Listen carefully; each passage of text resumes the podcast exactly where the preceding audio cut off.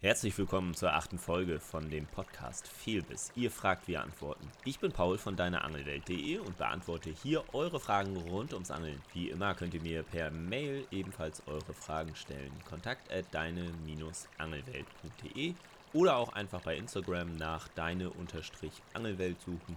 Ich poste da jetzt nicht so viel, aber mich erreichen auf jeden Fall eure Nachrichten, wenn ihr da eine Frage stellt. Alles klar, dann starten wir. Und die erste Frage kommt heute von Peter. Hi, ich will schon lange Wels angeln. Allerdings gestaltet sich die Zusammenstellung des Geräts schwierig. Mir sind dabei die HR20 und die Buddy von Zack ins Auge gesprungen. Kannst du diese empfehlen? Wenn nicht, welche Route und Rolle dann? Außerdem wollte ich nach Hotspots in den einzelnen Jahreszeiten fragen.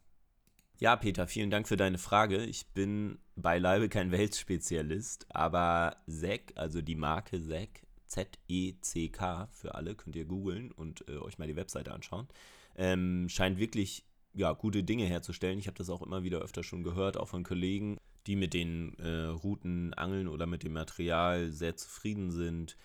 Genau, da machst du auf jeden Fall nichts falsch. Im Raubfischbereich ist ZEC auf jeden Fall ähm, eine sehr gute Anlaufstelle.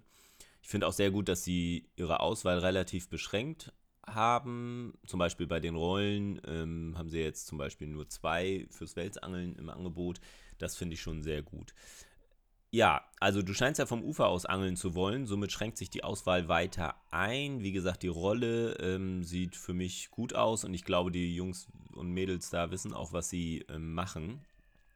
Falls du noch etwas warten kannst bezüglich der Route, würde ich auch mal das neue Modell Cat Attack anschauen. Das hatte ich noch auf der Webseite entdeckt. Die ist noch ein Stück länger und vom Material etwas hochwertiger, kostet allerdings da auch nochmal 40 Euro mehr. Ähm, ja, außerdem hat sie scheinbar auch wirklich eine schöne Aktion, zumindest wie sie da auf der Webseite beschrieben wird, mit der das Drillen dann einfach noch ein Stück irgendwie mehr Spaß bringt. Ähm, bezüglich der Spots, also auch beim Angeln auf Welse muss man natürlich suchen. Es müssen Welse überhaupt in dem Fluss vorhanden sein oder in dem Gewässer. In erster Linie leben sie ja in Flüssen. Und dann kannst du mal nach, ja, am besten Hindernissen schauen, wie Geäst. Also wirklich große umgestürzte Bäume, wo sie sich verstecken können. Ähm, aber auch sehr gut an Brückenpfeilern, wo es dann ausgespülte Gumpen gibt ähm, ja, allgemein Hindernisse, aber auch abfallende Kanten. Da sitzen sie natürlich auch sehr gerne, weil da auch der Futterfisch unterwegs ist.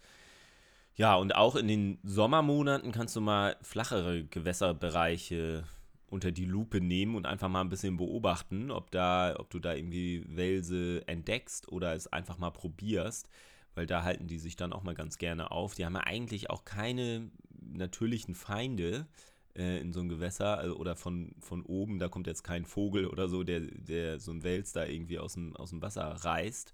Zumindest in der Größe, äh, die für uns interessant ist als Angler. Ja, also in erster Linie, wo sie sich verstecken können, Beute finden, wo sie aus dem Unterschlupf hervorschießen können, rauskommen können, ähm, muss man natürlich immer ein bisschen probieren und schauen, wie das mit den Montagen ist. Ähm, ist natürlich auch ähm, Verlust Gefahr auf jeden Fall vorhanden und ähm, ja, muss man sich ein bisschen dran rumorientieren.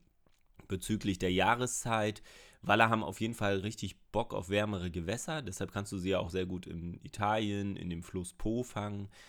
Aber auch hier in Deutschland haben sie sich ja wirklich weit verbreitet und ich würde sagen, dass du besonders im April bis Juni, also im Frühjahr, wo das Wasser sich richtig schön aufwärmt, ähm, die besten Fangaussichten hast und auch nach dem Winter haben die ähm, halt Bock, äh, was zu fressen und gehen dann auf die Köder ab. Ja, ich hoffe, ich konnte dir da ein bisschen ähm, ja, weiterhelfen bei deiner Auswahl und ähm, dass du es einfach mal probierst. Bestimmt kannst du auch mal mit den Säckleuten ein bisschen schnacken und dich nochmal beraten lassen, was da das richtige Modell für dich ist. Genau. Und in dem Sinne wünsche ich dir einfach viel Erfolg und dass du bald ein erfolgreicher Welsangler sein wirst. Die zweite Frage heute kommt von Mike. Beim Jiggen am Grund kommt es vor, dass sich der Köder mit seinem Drilling an am Grund befindlichen Hindernissen verfängt. Baumstamm, Äste. Gibt es eine Technik, wie man sich bei dem Fall am besten wieder befreien kann? Mike, auch danke an dich für die Frage.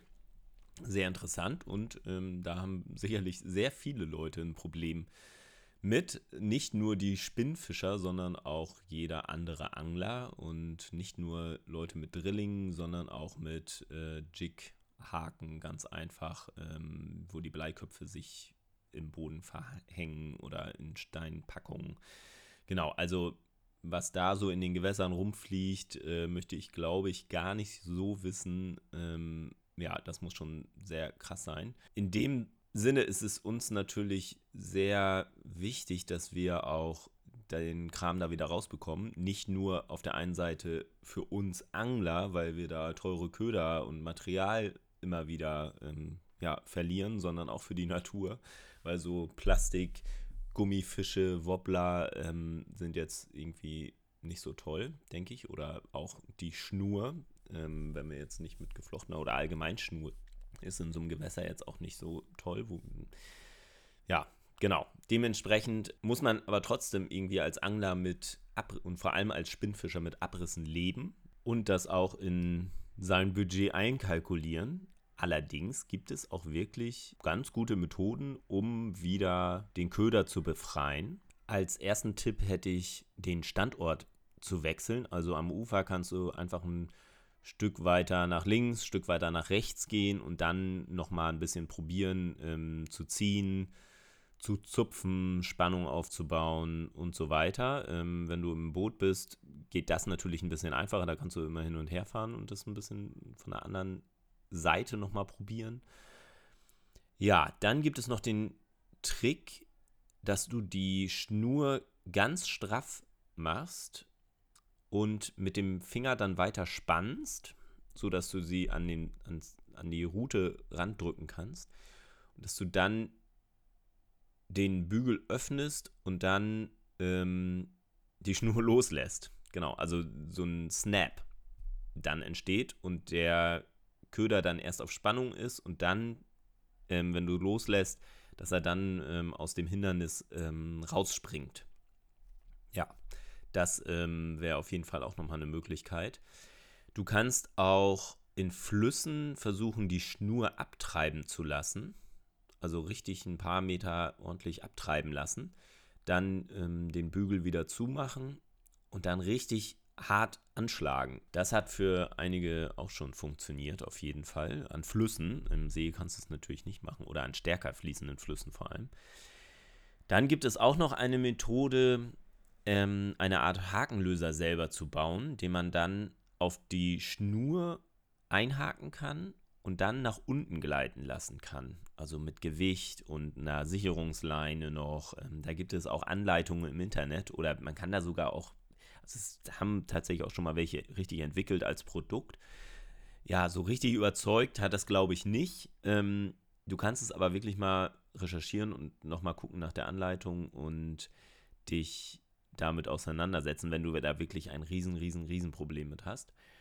Und du hast aber ja auch geschrieben, dass die Drillinge sich an dem Baumstamm oder so verhängen. Wenn du jetzt zum Beispiel einen Spinner benutzt, kannst du auch mal probieren, den Drilling vom Sprengring abzumachen und auch den Sprengring vom Spinner und dann die Verbindung mit einer ja, stabilen Monoschnur herzustellen, mit einem relativ guten Knoten natürlich, aber so, dass auch ein Hecht oder so das nicht durchbeißen kann. Weil das ist dann natürlich eine große Schwachstelle und wenn du äh, mit geflochtener Schnur angelst und dann da ziehst und ziehst und ziehst, verlierst du vielleicht nur den Haken. Aber ist natürlich mit Vorsicht zu genießen, ähm, weil ja, muss natürlich trotzdem sehr stabil sein im Drill und auch ähm, vor den scharfen Zähnen des äh, Hechtes geschützt. Also kannst du ja vielleicht mal ein bisschen drauf rumdenken und ein bisschen dran rumbasteln und ähm, ja, aber ich hoffe, dass ich mit den Tipps dir schon ein bisschen weiterbringen, dich ein bisschen weiterbringen konnte. Ansonsten, äh, ja, hilft es nur, möglichst wenig Schnur zu verlieren, beziehungsweise im Gewässer zu hinterlassen und einfach ein bisschen drauf achten. Alles klar, viel Erfolg beim Hängerlösen. Und kommen wir zur dritten Frage und die kommt von meinem Namensvetter Paul Frage. Moin Moin. Ich würde gerne mehr über das Angeln auf Hecht vom Ufer wissen, also welche Taktik und welche Köder. Paul, vielen Dank für deine Frage. Das Angeln auf Hecht ist auf jeden Fall keine Raketenwissenschaft. Du kannst Hechte auch gut vom Ufer aus fangen. Mit dem Boot ist es vor allem in größeren Gewässern, Seen sicherlich mit mehr Erfolg gekrönt und auch wenn du ein Echolot hast und da ein bisschen rumschauen kannst und auch genau die Tiefen anfahren kannst und so. Aber genau, also vom Ufer kannst du auch gut Hechte fangen.